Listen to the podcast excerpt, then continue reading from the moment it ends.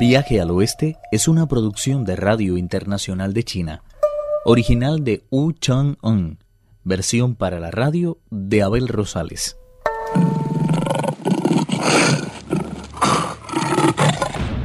El peregrino Sun y Tripitaka, luego de dejar atrás la montaña de las dos fronteras, vieron a un tigre de aspecto feroz que rugía amenazante. Sus ojos parecían echar fuego. Nervioso, Tripitaka tiró de las riendas y se puso a temblar. El peregrino, por su parte, se echó a un lado y dijo a su maestro, alegre, como si acabara de encontrar un tesoro. No tema, este es un recado que el cielo ha puesto a mi camino, pues como comprenderá, no puedo ir por ahí totalmente desnudo.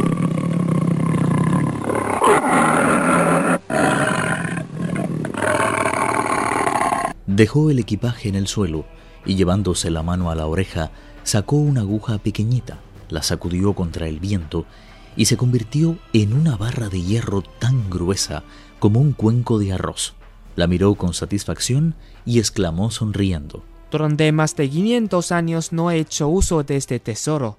Ahora va a proporcionarme una vestimenta calentita y cómoda. El peregrino Sun levantó la barra de hierro y la dejó caer con fuerza sobre la cabeza de la bestia. El cráneo se hizo añicos, como si fueran diez mil pétalos rojizos de flor de melocotón. El monje dijo asustado. Santo cielo, esto es francamente increíble. Para reducir el otro día al tigre, el guardián de la montaña se vio obligado a luchar con él casi medio día. Sun Wukong, por el contrario, lo ha hecho añicos hoy, con un solo golpe de su barra. Ahora comprendo el dicho que afirma, por muy fuerte que seas, siempre hay otro más fuerte que tú. Maestro, porque no se sienta un rato, mientras le quito la piel. Se arrancó unos cuantos pelos y soplando sobre ellos una bocanada de aire mágico, gritó Transformarse. Al punto se convirtieron en un cuchillo curvo y sumamente afilado, con el que descuartizó al tigre. Su pericia era tan grande que consiguió la piel entera. Le quitó después las arpas y la cabeza, y de esta forma obtuvo una pieza rectangular.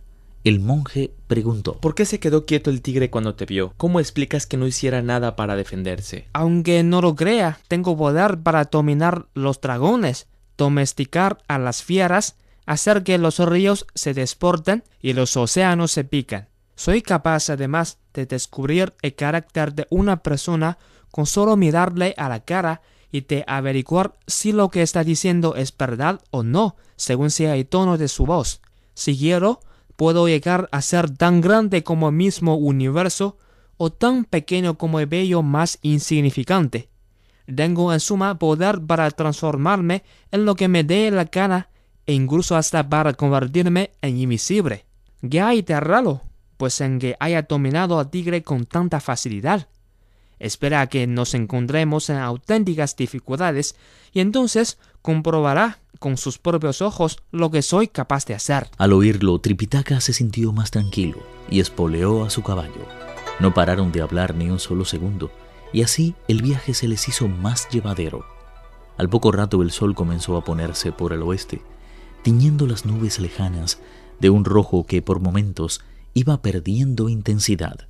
Los pájaros buscaban cobijo en los bosques, llenando el crepúsculo con la nerviosa algarabía de sus cantos.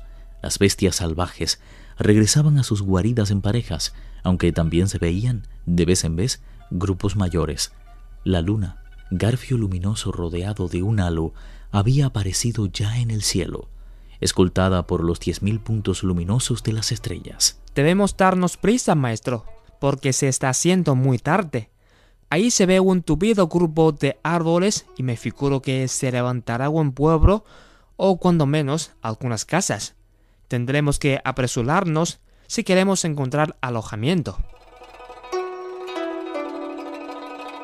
Los dos caminantes llevaban cubierta una buena parte de su trayecto cuando le salieron al encuentro seis hombres gritando como locos y armados con lanzas, espadas y arcos. Se pararon justamente en el centro del sendero y pidiendo al monje todo lo que llevaba de valor, incluido el caballo. Valiente como era, el peregrino Sun se dirigió hacia ellos haciendo justicia de inmediato. Tripitaka dijo un poco enfadado. Lo que has hecho es algo terrible. Es posible que fueran unos ladrones, pero tú no tenías ningún derecho a juzgarlos o condenarlos a muerte de la forma en que lo has hecho. ¿Por qué les has matado a todos? Deberías haberte limitado a hacerles huir. ¿Cómo puedes considerarte un monje cuando vas por ahí asesinando a la gente si Tonison? Imagina que esto hubiera sido en una ciudad. ¿Crees que ibas a seguir en libertad después de golpear con tu barra de hierro al que te apetezca? Pero, maestro, si no los hubiera matado, ellos habrían terminado con nosotros. Los monjes tenemos la obligación de morir antes que emplear la violencia. Además, hay una gran diferencia entre perder la vida uno y morir asesinado seis. No existe ninguna justificación para lo que has hecho. Incluso si fueras el juez, tendrías que admitir que tu conducta ha sido del todo desacertada. Cuando el rey de la montaña de las flores y frutos, hace aproximadamente 500 años, maté a yo que sé cuánta gente.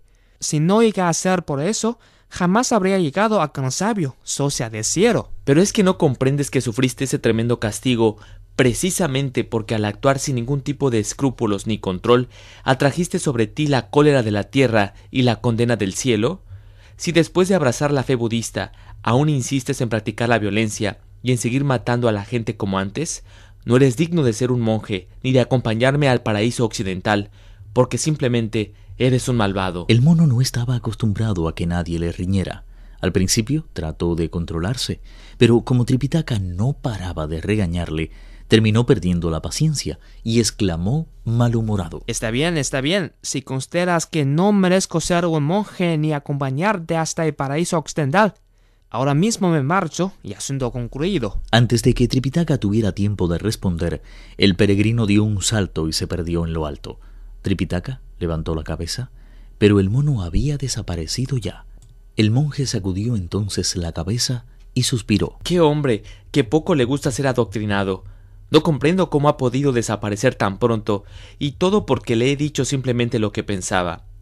Se ve que mi destino es no tener ningún compañero de viaje, porque a ese no le hago volver ni aunque le llame, ¿Cómo voy a poder hacerlo si ni siquiera sé dónde está? Y se dispuso a continuar el camino hacia el oeste, aunque hubiera de perder la vida en el intento o no volver a hablar con nadie en mucho tiempo. Cogió el equipaje y lo cargó sobre el caballo. El animal parecía tan derrengado por el peso que no se atrevió a montar en él. Con las riendas en una mano y el bastón en la otra, siguió su triste camino hacia las tierras del oeste. No se había alejado mucho cuando se topó con una anciana que lucía una túnica de seda y llevaba en la cabeza un tocado con muchas flores. ¿De dónde viene? ¿Y por qué viaja solo? Yo, señora, me dirijo hacia el paraíso occidental a buscar, de parte del gran rey de las tierras del este, las auténticas escrituras de Buda. El gran Buda del oeste vive en la India, en el templo del trueno, un lugar que se encuentra aproximadamente a cincuenta mil kilómetros de distancia. ¿Cómo piensas hacer tú solo un viaje tan largo sin que nadie te acompañe? Hace unos días me agenció un discípulo, pero tenía un carácter muy fuerte y no le gustaba que nadie se metiera en su vida.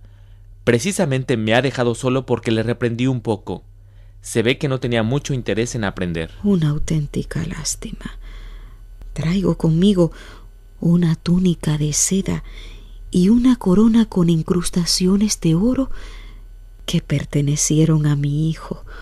Fue monje solamente tres días, al cabo de los cuales murió de una repentina enfermedad. El luto ha concluido y su maestro me ha entregado estas cosas para que me ayuden a guardar para siempre su recuerdo. A mí en realidad no me sirven para nada. Puesto que usted tiene un discípulo, se las regalo para él. Viaje al Oeste, uno de los cuatro grandes clásicos de la literatura china. Versión para la radio, Abel Rosales. Actuaron en este capítulo Raúl López, Pedro Wang y Carelis Cusido. Esta es una realización de Abel Rosales, quien les habla, para Radio Internacional de China.